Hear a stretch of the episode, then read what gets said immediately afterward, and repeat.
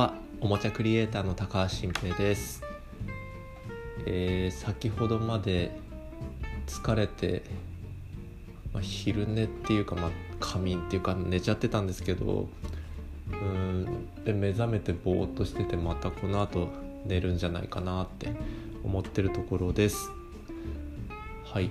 今日はですね、まあ、そんな中僕の大好きな孤独のグルメの話をしようと思ってましてもう1回目の自己紹介会でも話したんですけど「孤独のグルメ」Amazon プライムで見るドラマが大好きで一時期毎晩見てたんですね。できっかけがインフルエンザに2年前ぐらいにかかった時にまあ、子供と一緒にかかったんですけど部屋に隔離されてそこでやることがなかったのでスマホでずっと「孤独のグルメ」をエピソード1、まあ、シーズン1のエピソード1からずっと見てでもうハマっちゃってそこからずっと治った後も繰り返し毎晩見るようになったんですけどこの見るようになったきっかけっていうのが最初はやっぱり美味しそうなものを食べるところがすごい楽しくて見てたんですがそのインフルエンザになってハマった時に初めてその、ね、ご飯を食べ始める前のくだりの主人公の井の頭五郎が仕事をするくだりからちゃんと見たんですね。それまでも食べるシーンだけはこうかいつまんで何回か見てたことはあったんですけどその前のドラマのシーンいるかなぐらいに思ってたんですでも見始めたらその仕事をするくだりっていうのがすごい良くて。でしかもそれを見続けたら仕事が爆上がりしたっていうことが起こりましてで今日はちょっとその辺りのことを話したいんですね。あのドラマにはこう仕事に役立つヒントがすごいたくさん詰まってるっていうことを思っています。でそれが何なのかっていうとまずそもそもその主人公の井の頭五郎は輸入雑貨商っていう仕事をまあ個人でというか自分の会社で営んでおりましていろんな雑貨をお客さんの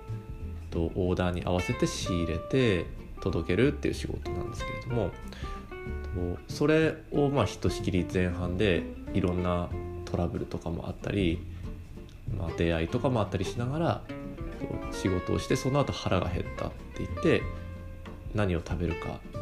店を探しに行くんですけどその探す店っていうのがもちろんあの食べログの星みたいなことで評価とかで探すわけじゃなくて自分の嗅覚というかその店の雰囲気とか感覚で探すんですね。でその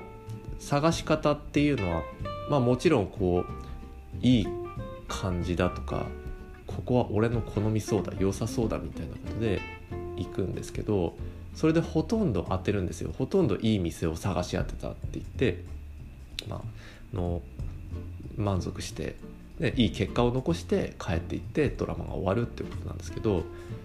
やっぱりのれんを見たり佇まいを見たりあるいはお店の中にちらっと見える雑貨を見たりして入っていくんです。つまりはセンスですよね。でそれでこのお店はいい仕事をしそうだっていうことで入っていってで結果やっぱり出てくるご飯が美味しいっていうことにつながるんですけど僕たちってやっぱり普段お店を探す時にそういうネット上の評価とか星の数とかそういうので探しますよね。何点だから良さそうだとか。でそれがそもそも自分の感覚でものの良し悪しを想像するとか見極めるっていうことと逆のことをしちゃってるんだと思ったんです。でいやそりゃそうだなと思って普段の仕事って普段の仕事はやっぱりそういう感覚でこっちの方がいいとかこれは良くてこれは良くなさそうだっていう判断はみんなしてると思うんですね。でも食べるものを探す時に特に夜の店なんかを選ぶ時にそういう評価に他人の評価に頼ってしまっていると。だからそこも自分のお店を見るとかメニューを見るとかそういう感じで選ぶっていうのはすごい大切な行為だと思ってでそこから僕もそれを真似し始めたんです。がお昼ご飯を食べる時も全部井の頭五郎の心の声を真似しながら、うん、この店なんか良さそうだみたいなことをこうつぶやきながらねあの探していったんです店を。そしたらやっぱりすごいいいところを発見してで嬉しかったりしたんですよね。でこの姿勢が全てにおいて大切なんだろうなっていうことでそれを繰り返してたら何かと仕事運が上がり始めたと。これはもちろん店だけじゃなくて商品を見るとか判断する時に考えるとかあるいは人のことを考えるとかそういう時に自分の感覚を信じるとやっぱり自分にフィットするというか相性がいい人とか物とかこととかに巡り合えるっていうことが起きてどんどんいい仕事というか好きな仕事が増えていったっていうことが起こりました。だから「孤独のグルメ」はすごい大好きでで、まあ、もっとこのドラマはいいところがありましてもう一つ挙げるならば井の頭五郎が、まあ、仕事してる時はすごいクールな感じでこう仕事ができる男として淡々とこなしていくんですけどいざ飯を食う時になるともうニヤニヤして興奮してもう喜びを抑えきれないみたいな感じで食べるんですよね。そこがすごい良くて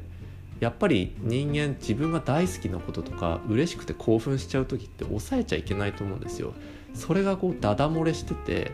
と喜ぶっていうところがすごい良くてそれも仕事にも役に立つし人生にも役に立つと思ってるんです。だから自分の感情を抑える必要はないなと。で井の頭五郎はこう食べながらまあいろいろ興奮した心の声のセリフを言ったりするんですけどまずやっぱり僕が一番好きなのはなんかねご飯におかずをかける時にその ご飯にそのおかずをかけるという発見をしたことをめっちゃ自慢するっていうことが何回も出てくるんですよね。となんかまずひとしきりそのご飯とおかずをそれぞれ食べた後にとこれはどうだって言ってそのご飯におかずを乗せて食べるとほらやっぱり思った通りだみたいなでもうもうまさに自分がその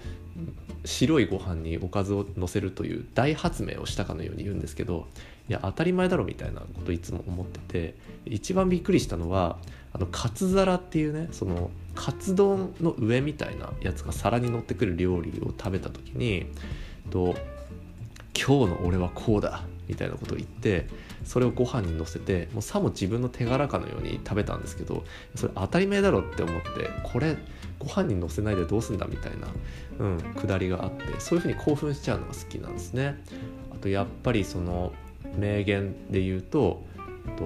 と鯛飯鯛丼っていうその鯛の刺身が乗ったあの丼を食べた時にうますぎて心がついていけないって言ってこうまあ、肉体と精神分離しちゃったみたいになったりとかあと牡蠣のムニエルを食べた時に誰もいなかったら泣くかもって言ってもうあまりの美味しさの感動にその 誰もいなかったら泣くかもって言ったのもすごい大好きだしもうで一番びっくりしたのはやっぱりそのロースター焼肉を食べた時にまあその食べながら散々そういう心の声のセリフを吐いた後にもう最終的にこうそれが感極まっていって俺は今焼肉の風になるって言ったんですよね。でもそれ全然意味わかんなくてもうもう完全に言っちゃってる感じなんですけどもうその俺は今焼肉の風になるぐらいのことをやっぱり言えないとダメだなって思って、うん、だからそのまあ仕事とかってねアイデアを出す時もその興奮するとかあのすごい気持ちが充実するっていうのはすごい大切なことでそうやってだからまあウキウキしてるっていうのはいいアイデアを出す大前提だなって思うんです。からまあそういう意味で孤独のグルメは役に立つし、まあ、自分も好きなことにそうやって興奮していきたいなっていうことを思いましたということで今日はこの辺でおやすみなさい。